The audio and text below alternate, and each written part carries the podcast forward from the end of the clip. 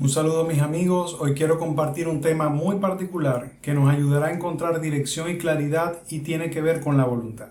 Debemos decir, hágase su voluntad y no la mía. Como cristianos debemos saber cuál es la voluntad de Dios. De hecho, la Biblia dice que por tanto no seáis necios, sino entendidos cuál es la voluntad del Señor.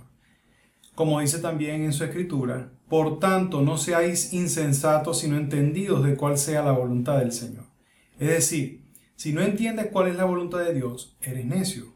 Si has batallado con esa duda buscando la voluntad de Dios para tu vida, escucha este mensaje.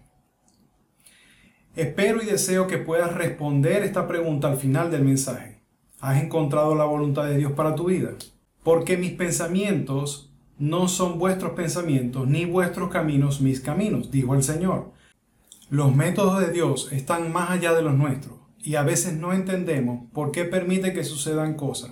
Pero esta escritura en la que nos apoyamos ha servido como consuelo y no está dirigida a la divinidad. Podemos decir que este es un contexto. En Isaías 55 del 6 al 8 dice, Buscad al Señor mientras puede ser hallado, halladle, halladle en tanto que está cercano.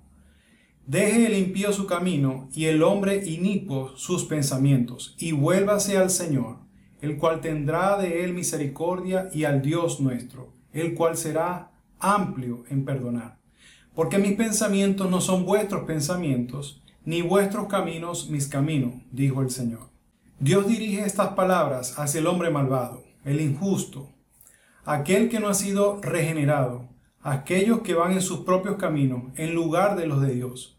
La Biblia dice que antes de confiar en el Salvador, somos enemigos de Dios en nuestras mentes por nuestra maldad. Incluso nuestros pensamientos son impuros para el Señor y nos hemos volteado cada uno hacia su propio camino.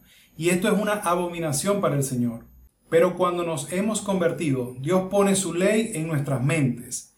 En Hebreo 10 dice más, este es el pacto que haré con una casa, con la casa de Israel, después de aquellos días, dice el Señor, daré mi ley en sus mentes, aún en sus más íntimos pensamientos, y la escribiré en sus corazones, y seré yo a ellos por Dios, y ellos me serán por pueblo.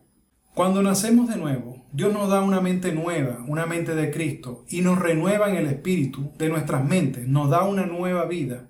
Ahora, los caminos de Dios son nuestros y los pensamientos de Dios son nuestros nos guía en el Espíritu y caminamos en el Espíritu, en sus caminos, y si nuestra antigua manera está crucificada en Cristo, caminamos en el Espíritu obedeciendo la palabra de Dios. Podemos estar seguros de que nuestros deseos están en armonía con los de Dios. De seguro, muchos hemos subrayado el Salmo 37, 4, que dice, Deleítate con Dios y Él te dará las peticiones de tu corazón. Bueno, ¿Cuáles son nuestros deseos? ¿Qué es lo que más deseamos en la vida? Deseamos más que cualquier cosa un empleo mejor pagado, una casa más grande, más dinero. Aún somos controlados por el deseo, el orgullo o la codicia, o hemos sido transformados de los caminos de este mundo hacia la renovación de nuestra mente para conocer la buena voluntad aceptable y perfecta de Dios. ¿Están alineados nuestros deseos con los deseos de Dios? No queremos que nadie perezca, queremos que todos los hombres lleguen al conocimiento de la verdad. Si ese es nuestro lema, es porque tenemos el mismo espíritu en nosotros que el apóstol Pablo, quien dijo, porque Dios es el que en vosotros obras, así el querer como el hacer por su buena voluntad. También podemos ver en, Filipenses 2.13, no por tus propias fuerzas, porque Dios es el que en vosotros obra y el querer como el hacer por su buena voluntad, creando en ti el poder, el deseo y la voluntad de obrar para su placer, su satisfacción y deleite. Las escrituras dicen que la razón por la cual recibo deseos de hacer cualquier cosa por Dios es porque Él está obrando en mí cuando tengo aspiraciones de hacer cosas para acercarme a aquellos en la salvación. Es porque mis deseos se han vuelto sus deseos y sus deseos se han convertido en los míos. Entonces puedo seguir mis deseos confiando en que son la voluntad de Dios y por lo tanto puedo confiar en que Él los honrará. Así que cuando tú y yo hagamos las obras de Dios, podemos confiar en que estamos en su voluntad y que Él en su voluntad los honrará. Este es el pensamiento detrás de las palabras de Jesús que dijo, si estuvieras en mí y mis palabras estuvieras en vosotros, pedid todo lo que quisiera y os será hecho. Un verso comúnmente malinterpretado es Marcos capítulo 11 versículo del 23 al 24, que dice, porque de cierto os digo que cualquiera que dijere a este monte, quítate y échate al mar, no dudar en su corazón, mas creyera que será hecho, lo que dice, lo que dijere, le será hecho. Por tanto os digo que todo lo que pidiera ignorando, creer que lo recibiréis y os vendrá. ¿Significa esto que con solo decir al aire carros, casas, apartamentos, dinero, a través de nuestras oraciones sinceras, no los dará? Yo creo que no. Si nuestro viejo y codicioso yo ha sido crucificado con Cristo, si oramos para que se haga su voluntad, en la tierra como en el cielo, nuestros deseos no serán para más grande o mejor, sino para que Dios sea glorificado y que nadie perezca. Buscamos en primer lugar el reino de Dios y su justicia y todas las demás cosas serán añadidas. Las escrituras advierten que las oraciones egoístas y codiciosas no serán contestadas en Santiago 4.3. Pides y no recibes porque pedís para malgastar en vuestros deleites. Nadie tiene que buscar la voluntad de Dios porque no está perdida. Dios no se esconde de nosotros. Dios es muy claro en su palabra y quiere que seamos salvos, llenos del Espíritu y crezcamos en santidad, pero eso no es todo. La razón por la cual Jesús vino a este mundo a sufrir y a morir en la cruz fue para salvar a los que estaban perdidos en delitos y pecados. La voluntad de Dios, de hecho, Jesús dejó, nos dejó una dirección bien clara para que después de que Él se fuera, supiéramos lo que deseaba. Él dijo, id por todo el mundo y predicad el Evangelio a toda criatura.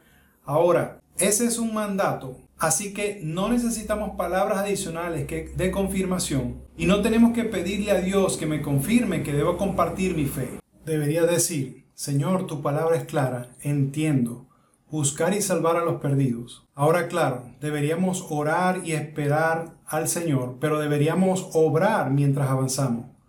Cuando somos leales y alcanzamos a los perdidos, Dios honra nuestros deseos. La escritura también dice, y cualquier cosa que pidiéramos, la recibiremos de Él, porque guardamos sus mandamientos y hacemos las cosas que son agradables delante de Él. Si hay algo que sea complaciente a su vida, es la obediencia a la gran comisión. Recuerda, Dios se complace tanto cuando predicamos el Evangelio que hasta lo más bajo de nosotros lo ve como algo hermoso. En Romanos 10:15 dice, cuán hermosos son los pies de los que predican el Evangelio de la paz, te pregunto, ¿has visto tus pies detalladamente? ¿Has visto los dedos más pequeños o el juanete? Pero si usamos esos pies para llevar el Evangelio, Dios los llama hermosos. El apóstol Pablo reveló la prioridad de su corazón cuando dijo, me he hecho débil a los débiles, para ganar a los débiles. A otros me he hecho de todo, para que de todos modos salve a algunos. Para aquellos que buscan una gran comisión, en otras palabras, que intentan descubrir la voluntad de Dios para su vida, necesitan regresar a las escrituras y a su relación con Jesús y hacerse la pregunta, ¿conozco la voluntad de Dios? Creo que la razón por la que muchos pastores no comparten su fe es probablemente similar a la razón por la cual una persona común no comparte su fe es que es una situación incómoda. Y si puedes evitarlo, en especial para un pastor que todos que de todos modos está tentado a pensar que está predicando el evangelio cada semana, es decir, si puede convencerse a sí mismo de que puede prescindir de su trabajo, de ser un testigo, porque ya predica como lo hace, entonces quizás esté tentado a hacerlo. Desafortunadamente creo que mucha gente deja pasar buenas oportunidades de compartir su fe porque piensa así. La única razón por la cual Dios vino a esta tierra, sufrió y murió en la cruz, fue para la salvación de este mundo. ¿Ha perdido Dios entusiasmo en que los que no son salvos vengan a Cristo? Cambió de opinión y permitirá que perezcan los pecadores. Su voluntad es que nadie perezca y todos lleguen al arrepentimiento. Después que Jesús ascendió al cielo, dos ángeles aparecieron ante los discípulos y se dijeron, varones galileos, ¿qué estáis mirando al cielo? Quizá lo que quería decir era que no se quedaran ahí mirando al cielo. Dios les ha dado vida eterna a la humanidad pecadora Vayan y lleven el Evangelio al mundo. No hemos sido salvados para pararnos y mirar al cielo, sino para llevar la luz a los que están perdidos. Pablo también dijo, ay de mí si no anunciar el Evangelio. Tú y yo hacemos lo correcto al buscar y salvar a los perdidos. La Biblia dice que, de hecho, deberíamos observar con atención cómo trabajan las hormigas. Ve a la hormiga, oh perezoso, mira sus caminos y sé sabio la cual, no teniendo capitán, ni gobernador, ni señor, prepara en el verano su comida y recoge en el tiempo de siega para su mantenimiento. No debemos estar trabajando porque estamos inspirados, sino estar inspirados porque estamos trabajando. Pedro y Juan usaron la iniciativa en Hechos capítulo 3, cuando habló con el hombre cojo y solo hizo lo correcto, sin que se le dijera. No tuvo que orar, y buscar de la voluntad de Dios porque ya la conocía. Sabía que Jesús estaba haciendo el bien y curando a aquellos que eran oprimidos. Y luego que Dios curó, todas las personas corrieron hacia ellos y cuando Pedro vio su oportunidad, él predicó el Evangelio. Pedro no oró o esperó para ver si era la voluntad de Dios, para predicar el Evangelio. Él vio la oportunidad, usó su propia iniciativa, entonces les predicó. Mientras muchos cristianos piensan en la voluntad de Dios en términos como con quién debo casarme, dónde debo buscar empleo, dónde ir a la iglesia, nuestras preocupaciones deben ser más profundas e ir más allá de nuestro propio bienestar para hacer la voluntad de Dios y salvar a los perdidos. Para concluir, quiero dejarles un ejemplo de tres clases de personas que podemos llegar a ser como son mandíbula, espoleta y médula. Mandíbula es aquel que dice que hará algo algún día, pero nunca pone sus músculos donde está su boca. Habla sobre cosas, pero jamás las hace. Dice grandes cosas, pero la calidez de su zona de comodidad ahoga sus buenas intenciones porque su propio bienestar es más importante para él. Es el que mira con maravillas sus piadosos héroes y desea ser como ellos. Su mundo es un mundo de sueños, como una espoleta. Fácilmente separado de sus metas, desearía poder predicar, escribir, orar, cantar, bailar. Sin embargo, nunca nadie tiene resultados sin hacer algo. Una inspiración será una realización, solo con transpiración. Si quiere ver una resucitación, debe dejar desear y comenzar a pescar. Solo sus sueños no son motivación suficiente. Médula ve a Goliat y corre hacia él. Sale de la zona de comodidad, de apatía, de calidez y de seguridad.